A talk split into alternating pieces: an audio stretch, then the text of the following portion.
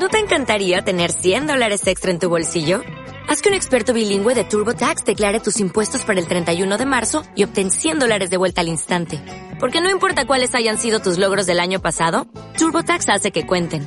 Obtén 100 dólares de vuelta y tus impuestos con 100% de precisión. Solo con Intuit TurboTax. Debes declarar para el 31 de marzo. Crédito solo aplicable al costo de la presentación federal con TurboTax Full Service. Oferta sujeta a cambios o cancelación en cualquier momento. Escucha Estrategia Intelectual Radio. Síguenos en Facebook. Estrategia Intelectual.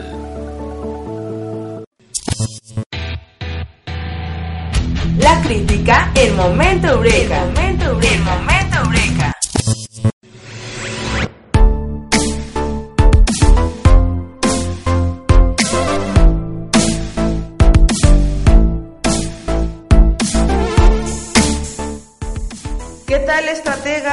Aquí su amiga Emily Velasco saludándolos nuevamente en este su espacio que tiene por nombre El Momento Eureka. Y tratamos de trabajar en diferentes estrategias y que ustedes también tengan diversas ideas para poder mejorar el posicionamiento de sus negocios o bien de su propia marca personal, si se dedican a algún servicio, si ustedes son los que eh, ofrecen el servicio de primera mano o si tienen algún tipo de negocio, alguna empresa. Pues este espacio precisamente es para dar diferentes ideas de negocios y así poder posicionar su empresa o su nombre en este caso, ¿no? El día de hoy estamos haciendo una transmisión en Facebook Live, por lo que van a Vamos a entrar directo, no van a entrar la canción que me define, ¿no? Que es la de Sledgehammer de Peter Gabriel, por eh, derecho de autor, porque pues no tenemos el permiso de estarlo compartiendo. Entonces, pues ya saben cómo es esto del Facebook, ¿no?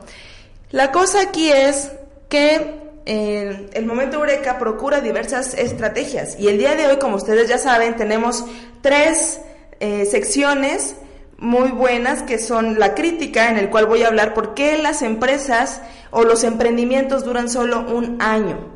Voy a platicar también de casos de éxito, voy a decirles el top 10 de los colores para tener negociaciones efectivas y el tema del día, cómo hacer mi presentación empresarial y cómo hago un plan de negocios. Así es, eso vamos a tener el día de hoy en el momento Eureka. Y como ustedes ya saben, pues ya estamos aquí en Facebook Live. También pueden entrar a www.estrategiaintelectual.com. Y también estoy haciendo transmisión en vivo mediante Instagram para que puedan hacer algunas preguntas por ahí más rápido, si es que están en el trabajo o van rumbo a algún lugar y ustedes no están manejando, obviamente pues puedan hacer algunas preguntitas por ahí y eh, resolverlas con todo gusto aquí al aire.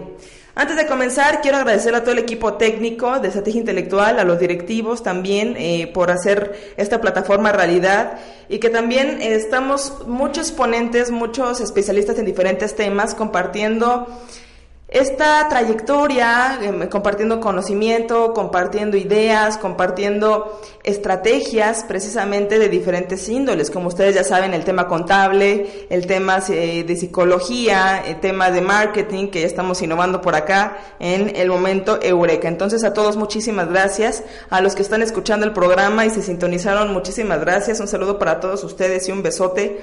Y bueno, vamos a dar parte a la crítica. Vamos a hablar por qué realmente las empresas eh, que emprenden ¿no? o emprendimientos duran solo un año. Yo he visto diferentes casos de jóvenes, eh, personas también adultas, que deciden emprender, se avientan a, a decir, ¿sabes qué? Voy a dejar de trabajar, tengo un pequeño ahorro, me voy a lanzar a ser un emprendedor, me voy a aventar de entrepreneur, con la idea de que en el primer año o en los primeros meses vamos a ver ya el boom corporativo, el boom de pues de negocios, ¿no? Como tal, eh, eh, en ese, en ese entendido de que ya vamos a ser millonarios y la verdad es que no es así.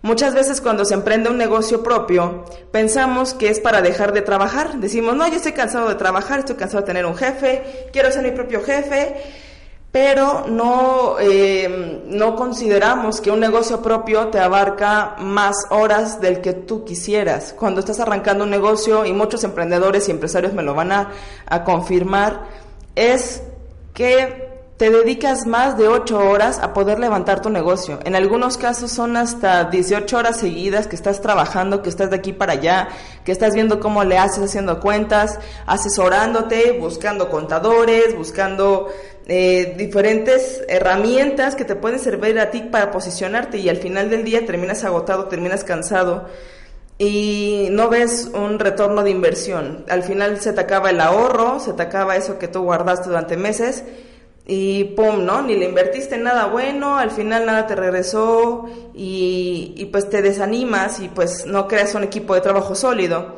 y se cae tu idea de negocios. La verdad es que eh, hay muchas cosas que podemos hacer para evitar este tipo de, fracasos en el primer año. Como bien platicábamos hace rato con una amiga, eh, un, un negocio para que tú le veas realmente frutos eh, son tres años, donde ya tienes un sistema controlado, donde tú ya tienes entradas y salidas, donde ya tienes un buen aparato publicitario, incluso también tienes diferentes em, reconocimientos o diferentes recomendaciones de todas las personas que tú has trabajado, que tú has visto, que tú has apoyado. Y es ahí entonces en donde vemos una, una mejora, vemos un, un emprendimiento cíclico, una estructura funcional que realmente tu negocio ya está teniendo un auge. Entonces, yo creo que lo primero que nos hace falta como emprendedores, y lo quiero compartir de este modo, es la falta de planeación y la falta de realismo. Cuando tú emprendes un negocio, eh, es mejor que tú tengas una idea de negocio, ah, realices un plan de trabajo, un plan de negocios, estructures todo un calendario, un cronograma de actividades un cronograma incluso de, avances, es decir, eh, en qué mes voy a avanzar qué cosa, para tal mes ya necesito tal herramienta, e, e, ir invirtiendo poco a poco y hacer que estos negocios empiecen a dar de sí y empiecen a crear inversiones de retorno de inversión más, más seguras, más confiables, más prontas. También a veces falta el tema de la contabilidad, nos aventamos a emprender y la contabilidad la dejas de lado, no, no consideras, ¿no? O sea, no consideras cómo, cómo pueden ser los números, entonces tú ya quieres aprender a ser contador, tú ya quieres aprender a ser abogado, tú ya quieres aprender a ser tu propio publicista, tú ya eres el proveedor, tú ya eres el distribuidor, tú ya eres el de negociaciones, tú ya eres el director general, y me encanta porque muchas personas que quieren emprender algún tipo de negocio, ah, lo primero que hacen es aventarse su tarjeta de presentación con su nombre y el cargo de director general. Y bueno, ok, está bien, pero a veces no es la mejor manera de poder decir, yo hago de todo, ¿no? Digo, no le vas a poner todólogo o contador tal, todólogo, pero pues eh, es muy evidente cuando tú eres el director general que tú mismo mandas los propios correos, que no tienes más personas, que tú eres el que aparece en las negociaciones, en las ventas, en todo. Y la verdad es un poco, mm, un, poco incluso hasta das chance que te, al juicio, ¿no? Y al prejuicio das chance a la, a la desconfianza, das chance a que las personas no, no vayan creyendo realmente lo que tú haces. Y, y es muy importante tener una planeación precisamente para poder trabajar todos los puntos que necesitas, tanto capital, recursos humanos, necesitas también tu historia, tu trabajo, eh, portafolio, por supuesto, canales de distribución, logística y diferentes herramientas que te van a servir para que tu emprendimiento funcione y no muera en el primer año. Yo creo que muchos emprendedores que me están escuchando por acá eh, dicen, no, pues es que yo ya, ya soy emprendedor, ¿no? Y estás emprendiendo todos los negocios que ves y te invitan a una junta de trabajo y ahí te pierdes tres, cuatro horas y están segunda en lluvia de ideas y ya quieres vivir la vida pues, eh, entrepreneur, ¿no? Ya quieres salirte de viaje, ya quieres irte, ya quieres seguir los pasos de Mark Zuckerberg, el fundador de Facebook, por ejemplo, o el de Open English, ¿no? Empiezas a buscar algún ídolo que seguir. Entonces yo creo que no hay mejor ídolo que el que tú mismo y que tú mismo también detectes tus oportunidades y tus debilidades, ¿no? Tus amenazas y tus fortalezas. Para esto yo sugiero que comencemos con un eh, análisis de fortalezas, oportunidades, debilidades y amenazas desde la perspectiva personal. Si tú sabes que tienes un problema con la disciplina y quieres lanzarte a emprender un negocio, ya tienes un local y dices, ya voy a abrir mañana y sabes que tú eres eh, poco constante y que no tienes una disciplina marcada, pues de entrada es trabajar la disciplina. Tu negocio nunca va a funcionar si tú un día abres a las 9, otro día abres a las 11, otro día abres a las 8, otro día decidiste no abrir, otro día te fuiste de, de, de jerga, ¿no? Y no abriste nada, entonces yo creo que de entrada es trabajar en las, en las debilidades que tenemos como seres humanos porque todos las tenemos y todos debemos de trabajarlas día a día para poder ser mejores personas y por supuesto lanzarse a un emprendimiento que sea funcional. Lo que yo sugiero en segunda instancia es, em, aparte de trabajar tus, tus debilidades y tus oportunidades en la parte personal, comenzar a ver cuáles serían las oportunidades y debilidades, así como amenazas y fortalezas, de tu negocio en el mercado, en el sector en el que te vas a focalizar. Muchas veces decimos, no, pues es que mi competencia es a nivel nacional, yo ya quiero competir eh, con otras empresas que tienen 10 años, pero mi producto es innovador, mi producto es nuevo, mi producto es bueno, y yo me quiero lanzar y quiero ser el mejor, etcétera. Sí, claro, lo vas a hacer algún día si tienes disciplina, constancia, un plan de trabajo, y por supuesto los medios adecuados. Pero tienes que empezar desde tu sector. Debes de empezar desde donde tú estás parado, ayudar a tu gente alrededor y de ahí te vas expandiendo. Es simplemente como cuando tú tiras una piedra en el agua y se hace una pequeña onda, luego esta onda se va expandiendo. Es lo mismo cuando tú emprendes un negocio. No te esperes estar en la cima cuando ni siquiera has aprendido a, gatear, ¿no? ¿no? Ni siquiera conoces la tierra. Lo primero que debes de hacer es conocer tu entorno, conocer en dónde estás parado, hacia dónde puede ir tu negocio, realmente qué oportunidades tienen.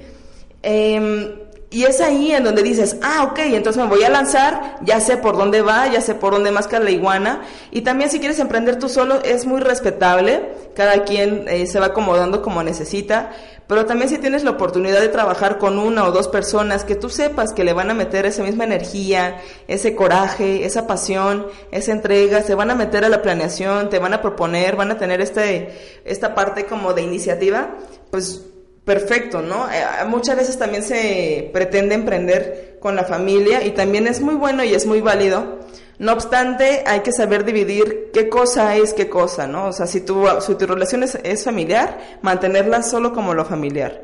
Y si tu relación ahora es de trabajo, mantenerla solo de trabajo. Si hay una discusión en el trabajo, se realiza, se, se resuelve en ese momento. Sales de tu hora de trabajo y otra vez eres tan amigo, tan hermano, tan primo como tú quieras.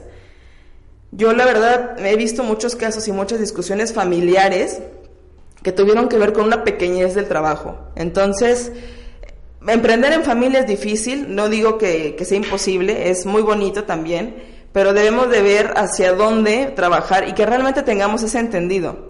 Otra cosa que yo sugiero es que trabajemos sobre los valores, la misión y visión del negocio, así como los objetivos a corto, mediano y largo plazo. A veces suena engorroso decir, no, pues es que tengo que hacerme mi visión, mi visión, mis valores. Pero eso es básico, eso es dieta básica de todo emprendedor, eh, tus valores, tus objetivos, tu misión y visión. Y por supuesto la descripción de tus servicios. Yo creo que lo primero es eso porque eh, ya que estás en el campo empresarial, es algo que te piden todas las empresas a las que tú te vas a ofrecer. Te piden tu presentación empresarial, te piden tu, tu resumen ejecutivo. Y también si vas a tener colaboradores, sean familiares, primos, amigos, eh, socios, como tú quieras llamarle, colegas, pero no entienden esa visión o no la construyeron en conjunto, vamos a empezar ahí caminando bien chueco. Entonces, para ir teniendo pasos firmes, no importa si vas lento, pero ten pasos firmes, sólidos y ten esa confianza esa garantía de que tu equipo de trabajo nunca te va a dejar, porque está en el mismo entendido que tú, porque sabe para dónde va el negocio, porque sabe cuáles son los valores de esa empresa que se está creando y que por supuesto han participado ah, con el afán de que esa empresa sea suya. Muchas veces, y es una crítica que siempre he considerado, cuando no se tiene un salario de por medio es más difícil contar con la lealtad de las personas.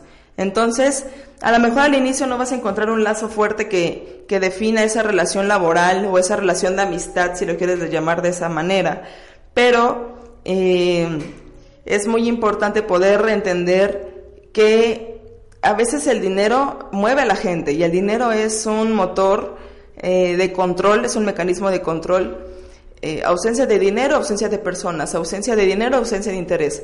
Desafortunadamente muchas veces la gente se mueve así Y también puede que te aguanten un tiempo, ¿no? Puede que digan, no, pues emprendo un mes contigo a ver cómo me va y andan como bien justos solamente para el transporte, para la comida, sin ganancias. Entonces, tienes que pensar en algo si tú eres el líder de ese proyecto. Tienes que pensar en que ellos también tienen sueños, en que ellos también tienen necesidades de primera mano, que tienen una familia, que tienen a lo mejor mm, otros gastos, ¿no? O tienen una idea de poder crear...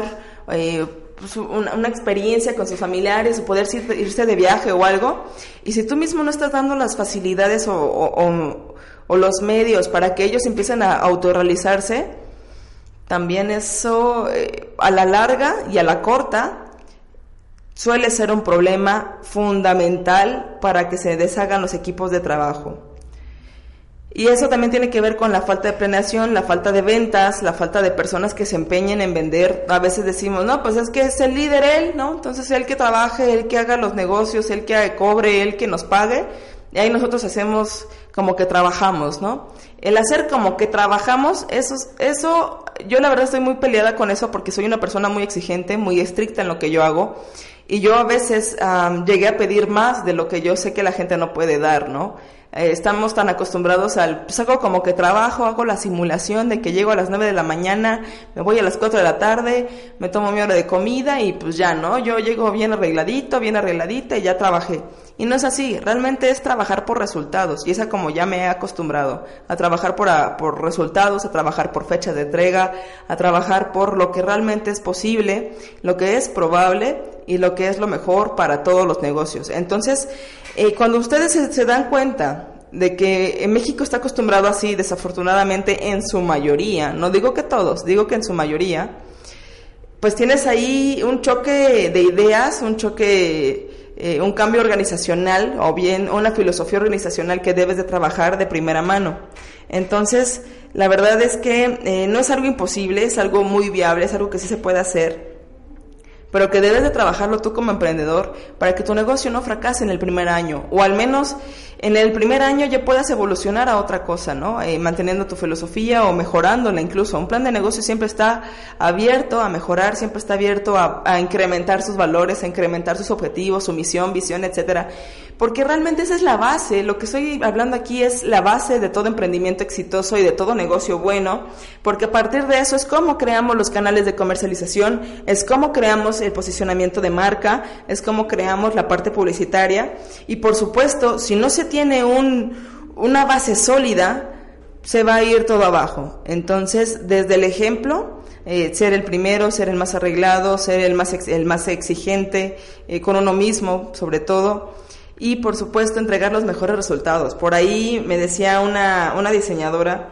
yo soy mi propio jefe y mi propio em, y mi mejor empleado, ¿no? Entonces, ahí se las dejo de reflexión, ahí se las pongo para que la chequen. Un saludo a todos los amigos de Instagram, por acá me dice Marco G de excelentes consejos Emily, pues muy a la orden, esperemos que te sirvan y que y que los puedas aplicar. Y pues yo quisiera que entraran a la página www.estrategiaintelectual.com para que eh, podamos entendernos un poquito más, que ustedes me hagan esas preguntas que necesitan saber y que realmente podamos entendernos que un emprendimiento no es algo fácil, un emprendimiento no es mm, dejo de trabajar y ya nunca voy a trabajar, voy a ser mi propio jefe. No, tienes que ser realmente exitoso eh, todos los días, tienes que ser exigente contigo todos los días y sobre todo ponerle mucho empeño y debes de emprender algo que te apasione. Si a ti no te apasiona, no vas a, no vas a triunfar en el medio de empresarial y tu emprendimiento se va a venir abajo. Consíguete un equipo de trabajo adecuado y Así como muchos negocios han trascendido más de 10, 20 años, tu negocio puede llegar a ser eso, siempre y cuando tú como emprendedor, como empresario, como primer líder, pongas ese ejemplo de trabajar con estos afanes de éxito. Entonces, déjenme sus comentarios, compártanme por ahí por Facebook em, qué piensan, qué, qué otros tips se les ocurren, qué otras cosas han visto ustedes y más si ya su negocio ha trascendido más allá del primer año, vamos de ganancia. Eh, dejen los comentarios y ahorita regresamos con el programa El Momento Eureka.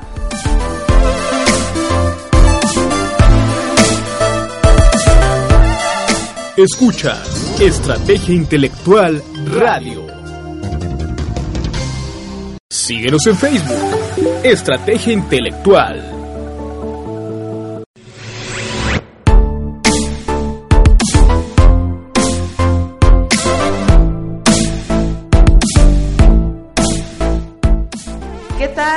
Estamos aquí de regreso en el momento Eureka. Y como ustedes ya saben, eh, aquí les habla su amiga, diseñadora y coach de negocios Emily Velasco. Y les voy a platicar de un tema que a mí me fascina que son los colores. Es que realmente los colores tienen tanto que decirnos, tienen tantos significados positivos, negativos también, porque no, eh, tienen diferentes maneras de comunicarnos, diferentes maneras de conceptualizar nuestras ideas.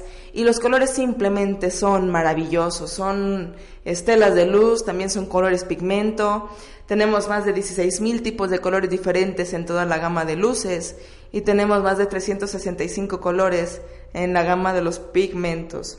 Y por supuesto, no están exentos de tener éxito o no, y por eso el día de hoy les voy a platicar del top 10 de los mejores colores para hacer negociaciones efectivas.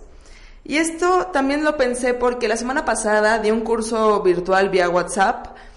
Así es, como lo escuchan, un curso virtual vía WhatsApp. Estoy innovando en ese tema para poder compartirles un audio al día durante toda una semana con diferentes actividades, preguntas, respuestas, dinámicas, eh, anécdotas, conocimiento, teoría, prácticas Cosas que a ustedes les sirven como vendedores y no solo como vendedores, sino también como personas que quieren negociar, que quieren tener presentaciones efectivas, que quieren aventarse a explicar sus propios eh, negocios o que quieren trabajar de diferentes formas con sus ideas empresariales. Entonces lo pensé en este modo porque pensando en la movilidad precisamente de todos, sabemos que vivimos en, un, en una época donde te mueves rápido o desapareces y que también queremos capacitarnos, pero a veces no nos da el tiempo.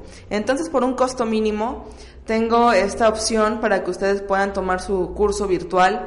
Tiene mucho conocimiento, tiene mucha trayectoria, tiene mucha recomendación y pues bueno, eh, ya lo han tomado más de 35 personas y pues lo han estado bastante contentos, solucionamos dudas, tenemos una comunicación más cercana. Y pensé precisamente en que los colores tienen mucho que ver con las negociaciones efectivas y tienen mucho que ver con las presentaciones cara a cara. Este contacto face to face en donde buscas retroalimentación, en donde buscas una comunicación adecuada con las personas a las que te estás dirigiendo, eh, es, es cabal para poder trabajar este punto que son las presentaciones, este punto que son las negociaciones a través de los colores. Y para entrar en el tema, voy a platicarles que existen eh, diferentes tonalidades, diferentes gamas de colores. Tenemos los colores fríos, los colores cálidos, los colores frescos y los acromáticos.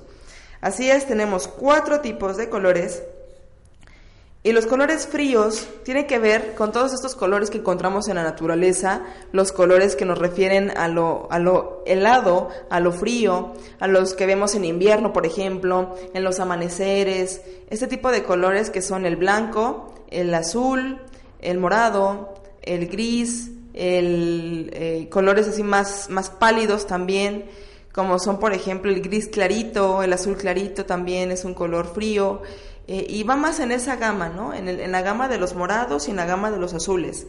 Entonces, esos eh, podemos definirlos como colores fríos, colores que les llegan al tono pastel, pero siguen estando en esta parte de eh, los colores azules y morados. Igual los lilas, los violetas. Por otro lado, tenemos los colores cálidos, que son todos aquellos que nos refieren a situaciones de temperaturas calientes a el sol, por ejemplo, a la playa, a, esta sensación de la sangre, la pasión, lo caluroso, ¿no? Entonces tenemos por ahí el rojo, el naranja, el amarillo, tenemos algunas tonalidades de violeta más acercadas hacia los rojos, el rojo vino también nos entra dentro de la gama de los cálidos, algunos tipos de cafés también entran dentro de la gama de los cálidos y son colores que también son muy vibrantes. Pero bueno, ahorita déjenles explico los, los diferentes tipos de colores que tenemos y luego entramos en, los significados. Después tenemos los colores frescos, que son los colores azules, los turquesas, los verdes, verdes limón y diferentes tipos de colores que están dentro de esa gama de entre los verdes turquesas, verde lima, pegándole un poquito al amarillo, pero no tanto. Los colores eh, más, más, vamos a llamarse un poquito más veraniegos y eh, la gama de los turquesas, un poquito más acuas, antes de tocar al 100% del azul.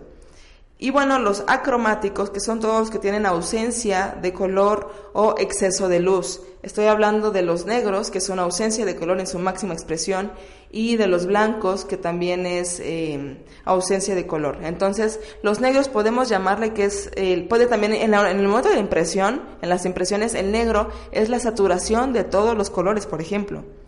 El blanco es la ausencia de color, mientras que en pantalla el negro y el blanco son considerados como ausentes de color también. Entonces, en esa gama de los acromáticos también tenemos los grises, algunos tipos de plateados, tenemos también em, el gris Oxford, por ejemplo, diferentes tipos de grises que van en esa escala eh, de blancos a negros, pasando por todas ellas. Entonces, pues ahí están las cuatro gamas de colores cuatro tonalidades diferentes y bueno, ya hablando de matices y de eh, cambios de colores, podemos encontrar los tonos pasteles, los tonos más oscuros, los tonos terracota, son otro tipo de colores, pero bueno, me voy a enfocar solamente a esos. Mm, un saludo por ahí a todos los de Facebook Live que me están viendo, de aquí directamente de Emily Velasco y allá de Estrategia Intelectual. Em, déjenme sus preguntas, aquí las estamos checando para que me puedan eh, decir pues qué, qué duda tienen, con mucho gusto, eh, etcétera. Entonces, bueno, los colores eh, fríos tienen mucho que ver con la parte de la inapetencia, con la parte de la sobriedad, con la parte también em, de la amplitud, de la lejanía. Ese tipo de conceptos son los que nos radian los colores fríos, mientras que los colores cálidos nos hablan de la pasión, de la energía, del entusiasmo, de la alegría y diferentes eh, tonalidades que nos ofrecen. Podemos ver em, cómo los colores cálidos nos ayudan a, a esta parte pasional de las personas, ¿no? Y mientras que los colores frescos nos refieren a lo relajante, a lo orgánico, a lo saludable, a lo libre, a todas estas situaciones eh, más, más tranquilas, podemos llamarle de esa manera. Y los acromáticos nos hablan totalmente de la sobriedad, de la elegancia, de la limpieza, de la pulcritud, nos habla también de luto, nos habla de ausencias, nos habla también de nostalgias en algunos casos. Entonces, ¿Ya quieren saber cuál es el top 10 para los colores de negociaciones efectivas o todavía no? ¿Ya quieren? ¿Qué dicen por ahí en Instagram? ¿Qué dicen por ahí en Facebook? Ok, vamos a entrar con el punto importante que son los 10 colores para negociaciones efectivas. Precisamente eh, al hablar de negociaciones efectivas, lo primero que debes de tener bien claro es con qué objetivo vas. ¿Vas con el objetivo de que te rechacen? Es válido. ¿Vas con el objetivo de que te compren? Es muy importante. ¿Vas con el objetivo de extender la negociación? ¿Vas con el objetivo de un cierre inmediato? por ahí me decía un, ¿cómo se llama? Un, colega, me decía, es que eso es un cierre en frío, ¿eh? llegas, no conoces a la persona, llegas y cierras.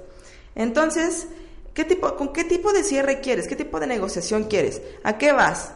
Entonces, en ese sentido, debes de tener bien claros tus objetivos, por supuesto, porque eh, yo creo que lo más importante, como siempre lo he platicado, es tener tu propio plan y saber qué quieres con tu negociación o con tu día a día. Si tú deseas un tipo de negociación de cierres prontos, utilizar ciertos tonos de los cálidos nos pueden servir mucho, como son el rojo, el naranja, un toquecito de color vino y también el amarillo. Yo creo que es muy importante si vas a brindar esta cena y lo quieres rápido, el tema de tener algún, algún decorado, algún artículo, algún accesorio dentro de tu ropa, o bien arriesgarte, si es que te gusta tomar un poco de riesgos, llevar una camisa roja, una camisa a lo mejor naranja, o con toques naranjas. En el caso de las mujeres, un color naranja puede servir muchísimo eh, obviamente también debemos estudiar un poquito de, los tonos de piel de las personas, pero en general, eh, hablo de un plano general, el color naranja y el rojo despierta mucha energía, mucha pasión, mucho entusiasmo. Entonces, si tú llegas con ese entusiasmo y aparte te metes con el tema del entusiasmo y estás explicando, y no, sí, mi producto es el mejor, fíjate que tenemos trabajos mensuales y que tenemos entrega de trabajo en, en 44 horas hábiles y con nosotros puedes tener lo mejor. Cuando tú le empiezas a inyectar esta actitud de entusiasmo y aparte utilizas un color rojo, naranja, es más probable que tengas un cierre efectivo. También nos ayuda a eh, que la otra persona, la persona a, las personas que le vas a, presentar tu proyecto, piensen o tengan esa percepción, esa proyección que tú das ellos piensen que eres una persona que eh, le gusta ir por todo, que le gusta ir adelante de, que le gusta trabajar, que es un buen líder, que es una buena persona para poder trabajar y confiarle sus negocios por la efectividad que demuestra. Entonces, que tú llegues súper pulcro, porque es, eh, yo creo que pan de cada día, llegar como bien higiénico, llegar con tu cabello arreglado, llegar con un maquillaje adecuado. En el caso de los hombres, bien boleados los zapatos, bien arregladas las uñas. No digo que deben de ponerse brillo, pero sí limpias, cortas. Y este tipo de cosas, usar colores, eh, como ya dije, los cálidos, son los que nos ayudan mucho. Entonces, en el top 10 vamos a meter al naranja y al rojo. ¿Ok? Bueno, en colores vivos, ¿verdad? En colores muy vivos. Otros colores muy buenos, dependiendo del tipo de negociación, si la quieres extender, si quieres una negociación sobria, tranquila, estirando y aflojando, ¿no? Esta parte del, me preguntas, te aflojo, tú yo te pregunto, tú me aflojas, todas estas cosas nos ayudan para poder entender qué tipo de negociación queremos. Entonces, yo para ese, ese tipo de negociaciones sugiero utilizar los siguientes colores.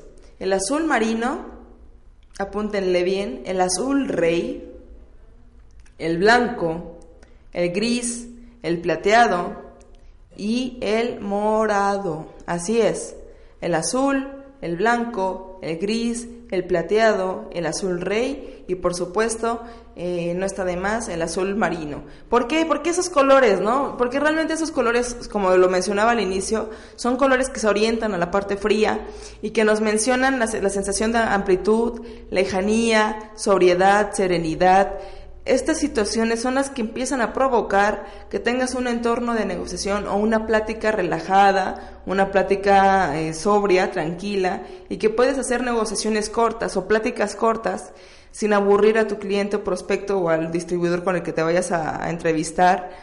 Eh, llevarla más tranquilo, ¿no? Ahí, ahí yo creo que la actitud tiene que ver con eh, la parte del conocimiento, de los datos duros, de qué es lo que se viene, hablar de tendencias también es muy importante para que las personas que te están viendo o a los que vas a proyectarles tus mensajes, pues realmente sepan y realmente entiendan que eres una persona con gran conocimiento, ¿no? Volvemos al tema de la amplitud, eh, con gran conocimiento, con gran experiencia, que está muy informado y que tú utilices un traje azul marino, que incluso lleves un pañuelo, puede ser blanco o morado, nos ayuda a, dar esta perspectiva de creatividad, esta perspectiva de soy sobrio, pero también tomo buenas decisiones, ¿no? El morado nos habla mucho de la sabiduría, por ejemplo.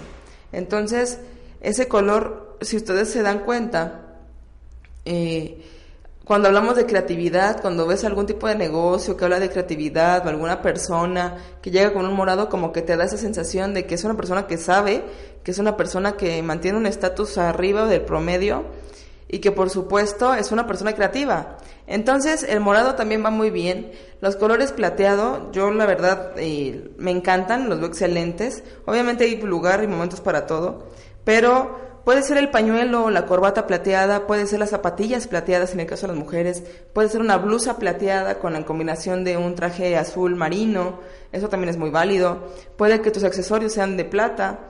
Eh, este tipo de situaciones, este tipo de colores y estas combinaciones debe de ser esa proporción. Como ya dije, el azul marino, el rey, el gris, el plateado, el blanco y el morado entran desde, eh, para nuestro top 10.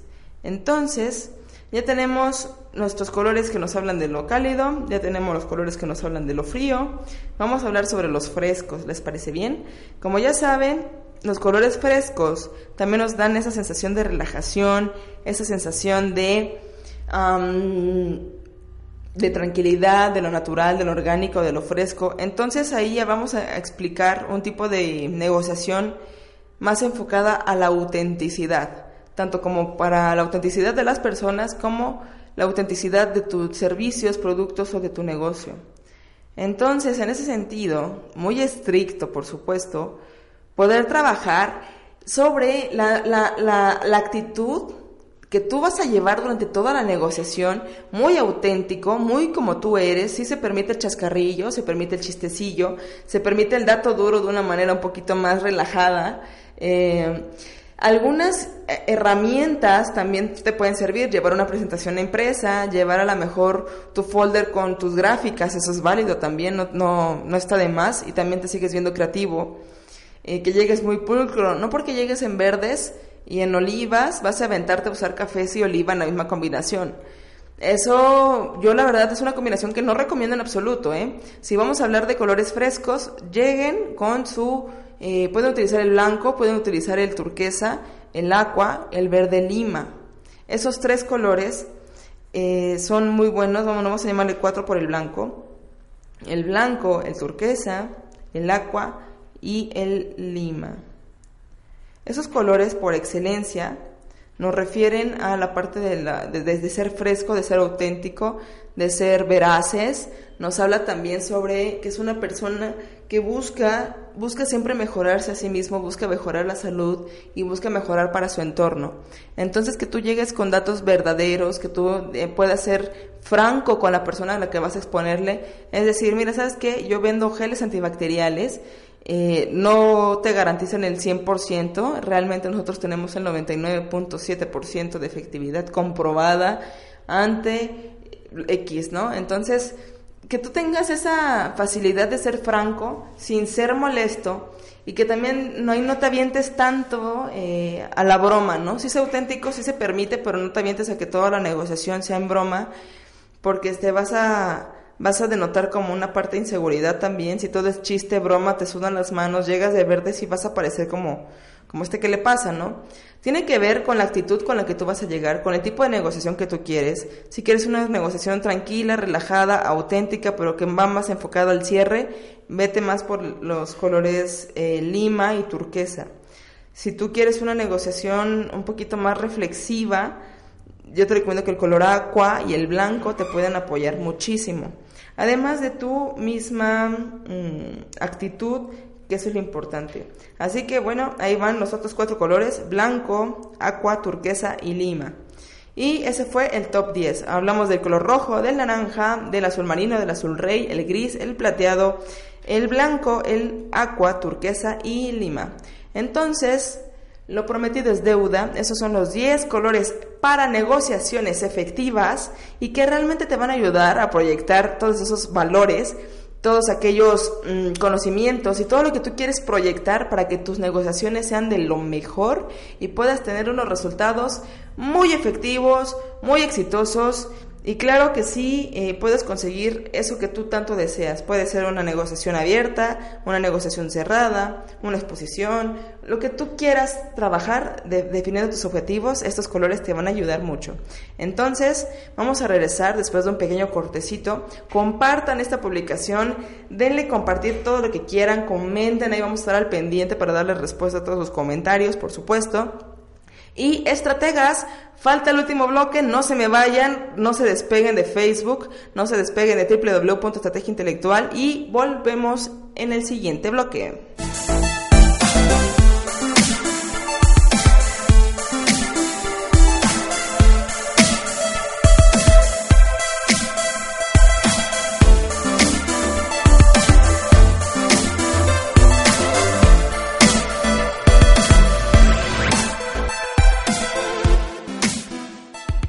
Escucha Estrategia Intelectual Radio. Síguenos en Facebook. Estrategia Intelectual.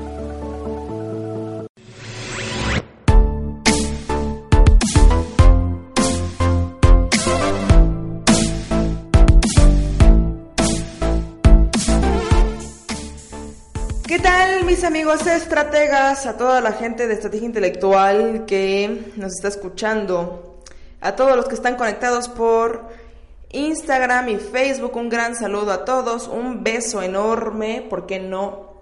Realmente yo creo que en este mundo falta amor, ¿no? Entonces hay que compartirnos pues ánimos todos los días. Yo creo que el WhatsApp también llegó para para compartir la mayor cantidad de imágenes en la historia, ¿no? ¿Cuántos mensajes de, hola, que tengas bonito día, te felicito, etcétera, ¿no? Cada vez encontramos muchísimos mensajes de motivación y ya cadenas, ¿no? Que ya a veces es hasta molesto. No hagan eso, no hagan cadenas por Facebook. Es mejor hacer la llamada si quieres compartir algún mensaje o mandar audios, cosas así. Bueno, en este su programa Estrategia Intelectual, en el momento Eureka, vamos a platicar de algo bien interesante, algo que es sumamente importante para todos aquellos que son emprendedores, empresarios y que tienen toda la bandera por delante de tener éxito. Realmente estoy platicando de eh, lo que vamos a ver ahorita, que es cómo hago mi presentación empresarial y cómo trabajo un plan de negocios. ¿Por qué digo plan de negocios? Porque eh, es algo que es pan de cada día, es herramienta básica es algo indispensable. El plan de negocios creo que es lo mejor que tú puedes trabajar para poder orientar tus objetivos y sobre todo dirigir adecuadamente tu empresa. Em, cuando hablo de presentación empresarial, no me refiero realmente a la parte gráfica, de eso me encargo yo, no se preocupen. Yo les hago toda la parte gráfica, la parte visual de sus planes de negocios, por supuesto, y de su presentación empresarial. Pero yo me refiero a su contenido.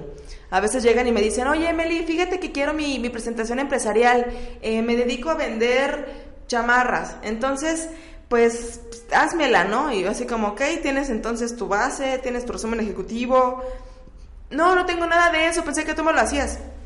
Ok, sí, por eso es un asesoramiento, es un coaching y tiene un costo adicional.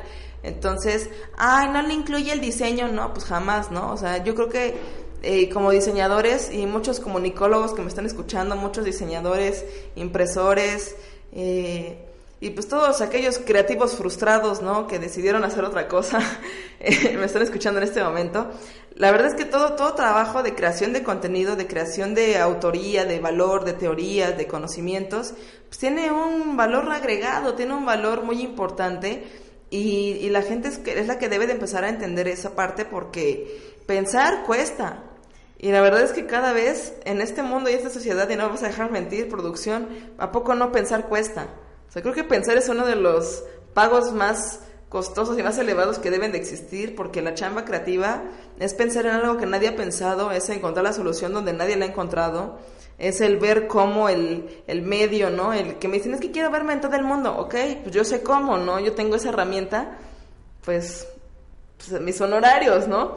Entonces, yo les voy a dejar aquí los tips básicos para poder tener bien estructurada, al menos de manera eh, textual, su presentación empresarial. Así que tomen nota, por ahí los que están en oficina, los que están ahí eh, a punto de salir a comer, los que ya están comiendo provechito, los que están en Instagram, un saludote por allá, a los que están en Facebook también, a los que están acá también, ¿qué tal? ¿Cómo están? Y vamos a empezar, apúntenle bien. Lo primero que necesitamos en nuestra presentación empresarial es una buena portada ya sabes, el nombre del negocio, el año en el que se hizo esa presentación, o al menos ya sabes, verano 2017, el autor, el objetivo de esa presentación, puedes llamarle presentación empresarial, resumen ejecutivo, em, plan de comercialización, eh, algún tipo de presentación, o le puedes llamar solamente como el nombre de tu negocio, y es válido, ¿no?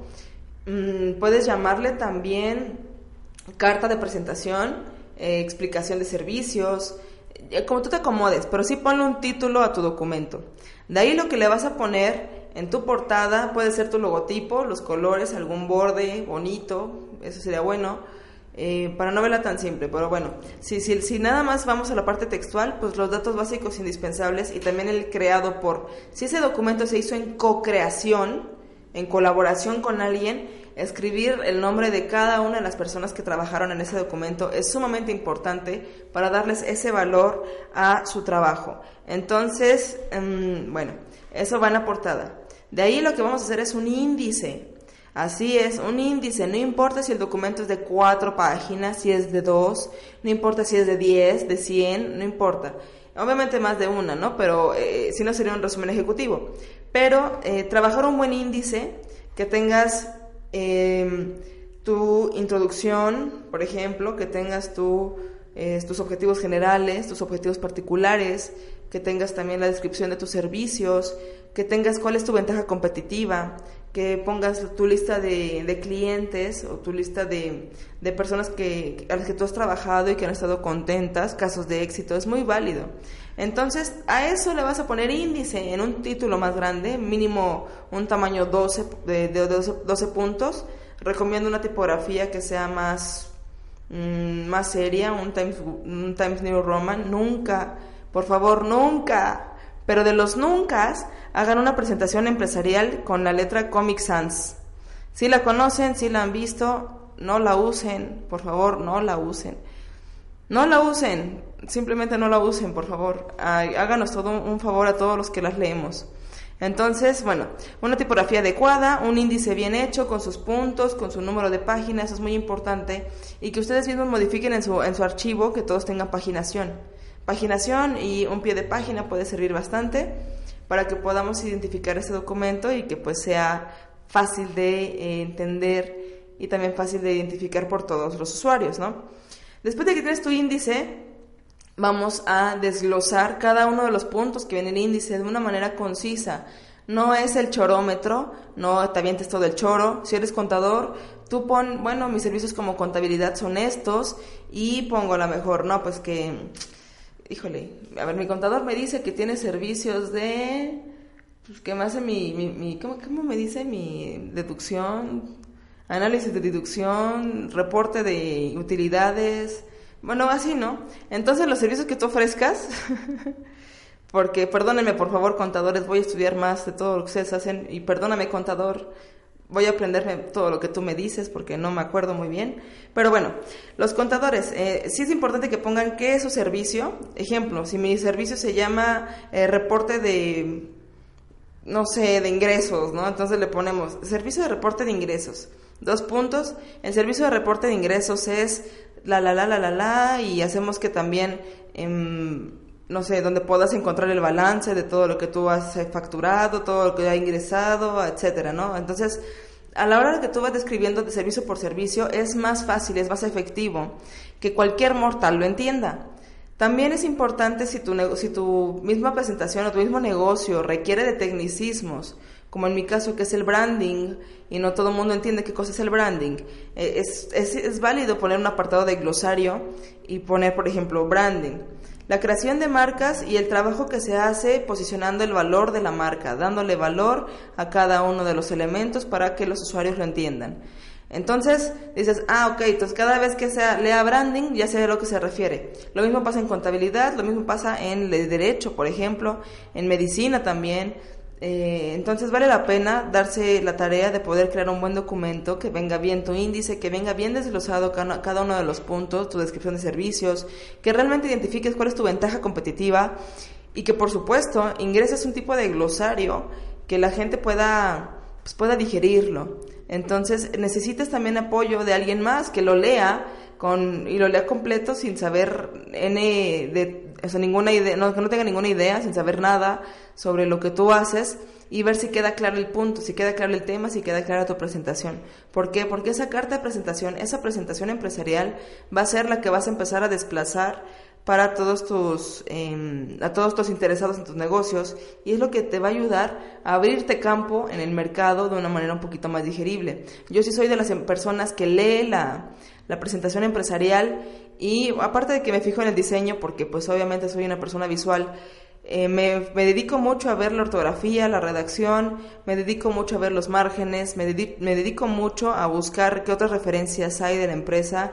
Eh, a, lo mejor si tienen blogs en internet, si han participado en algún periódico, si han tenido una presentación, si han tenido unas fotografías, si tienen una galería, si tienen un Facebook, si tienen un X. Entonces, eh, aunque no lo pongan ahí, yo sí, yo sí me, voy a buscar, me empiezo a googlear y empiezo a investigar. Acuérdense que estamos en época de la información. Ahorita tenemos el tema del Big Data. Entonces ustedes mismos deben de brindar las herramientas y poder traspasar toda esa información que ustedes tienen de manera verídica, de manera real y contundente en cuanto a las redes sociales para que la gente que le guste investigar pues pueda encontrarlos. Otra cosa que yo les recomiendo mucho es, es si sus servicios son pues bueno, de algún carácter legal, de algún carácter de contabilidad, sí pongan algunos casos de éxito o testimoniales, obviamente pidiendo permiso al dueño, ¿no? O a la persona que lo dijo desde antes, a lo mejor diciendo, mi contabilidad se vio eh, muy mejorada gracias a los servicios del, eh, del contador Jacinto Galicia, porque eh, me ayudó a entender diferentes conceptos y me ayudó a entender qué es lo que me ofrece y estoy muy feliz porque vivo en un paraíso fiscal, ¿no? Un ejemplo. Entonces, eh, ese tipo de cosas ayudan mucho para que des confianza dentro de tus, para, para todos tus prospectos a clientes y que tú puedas pasarlos por, por email y más personas lo puedan ver.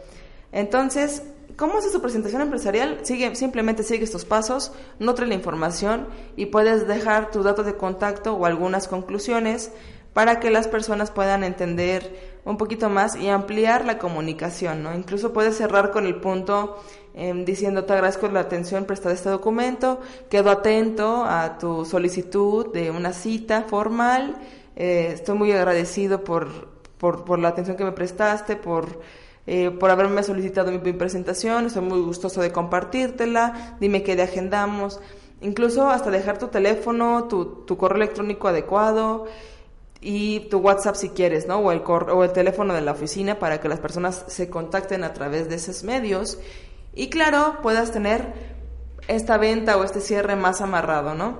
Otro punto que voy a tratar el día de hoy es cómo hago mi plan de negocios. Realmente los planes de negocios son herramientas muy, muy estratégicas, muy tácticas y que también son, son muy importantes para poder tener una dirección de negocio muy clara.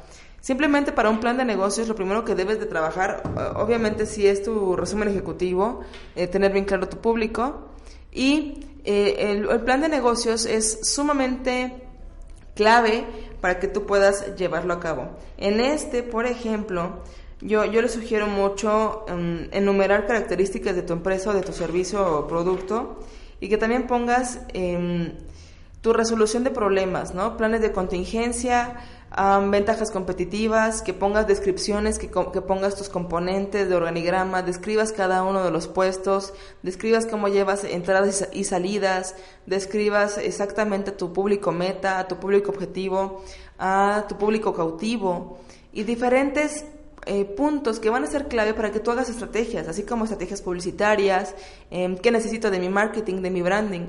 Y bueno, en mi caso, yo soy diseñadora de marcas comerciales, yo me dedico a la creación desde el concepto original hasta la, creación de la marca comercial, el registro en la misma y la aplicación mediante un manual de identidad corporativa. Eh, para poder posicionar negocios. Pero yo antes de crear todo esto necesito trabajar contigo, emprendedor, empresario, tu plan de negocios y por supuesto tu presentación empresarial con un diseño bastante amigable para que la gente lo pueda identificar. De ahí desgloso de identidad corporativa, la identidad gráfica, logotipo, y magotipo y su logo, lo que ustedes consideren y que yo también vea viable para tu mercado y, por supuesto que te haga un diferenciador durante mediante la conferencia de la competencia o de la competencia y es ahí en donde ya comienzo a diseñar, en donde ya puedo trabajar de una manera adecuada y por supuesto, eh, yo creo que el plan de negocios es lo más importante que todo emprendedor y empresario debe de llevar a cabo para poder orientar todos los objetivos y que por supuesto todos aquellos que vamos a trabajar con base a esa información podamos ponerla en práctica. Si tú tienes alguna complicación con tu plan de negocios o tienes algún tipo de inconveniente con hacer una presentación empresarial o tienes algún tipo de dificultad, contáctame para hacer una asesoría. Con todo gusto estoy a tus órdenes, emprendedor, empresario, profesional que me estás escuchando. Eh, acuérdate que este espacio, el Momento Eureka, es para brindarte ideas, para eh, trabajar mejor, pero sobre todo para aterrizarlas. Entonces, eh, te ofrezco mi apoyo para que podamos trabajarlo. Mi correo electrónico es cursos gmail.com. Me encuentras en Facebook e Instagram como Emily Velasco, e m e l l y Velasco con S, y podemos agendar una cita en la ciudad de Puebla y en la ciudad de México. Estoy totalmente a tus órdenes. Em, tengo presupuestos, planes de trabajo, financiamientos, tengo planes mensuales, tengo asesorías por 500 pesos una sola hora y eh, diferentes herramientas que yo espero te puedan servir muchísimo para que podamos trabajar en conjunto y logres todos tus objetivos comerciales que tanto deseas. Entonces, pues yo estoy muy agradecida con mi casa Estrategia Intelectual, aquí con el equipo de producción, muchas gracias por todo el apoyo, a los que nos escucharon, nos vieron, comentaron, compartieron, muchas gracias y nos escuchamos en el siguiente momento Eureka. Nos vemos pronto.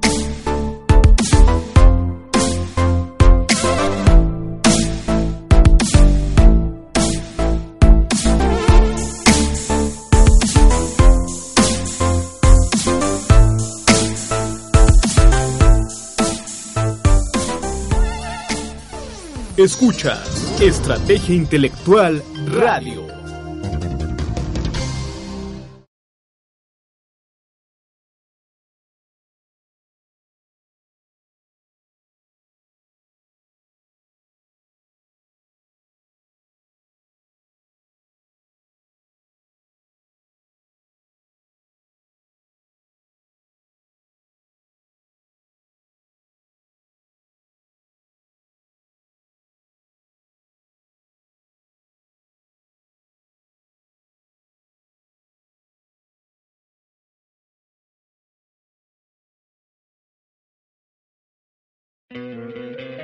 ¿No te encantaría tener 100 dólares extra en tu bolsillo? Haz que un experto bilingüe de TurboTax declare tus impuestos para el 31 de marzo y obtén 100 dólares de vuelta al instante. Porque no importa cuáles hayan sido tus logros del año pasado, TurboTax hace que cuenten. Obtén 100 dólares de vuelta y tus impuestos con 100% de precisión. Solo con Intuit TurboTax. Debes declarar para el 31 de marzo. Crédito solo aplicable al costo de la presentación federal con TurboTax Full Service. Oferta sujeta a cambios o cancelación en cualquier momento.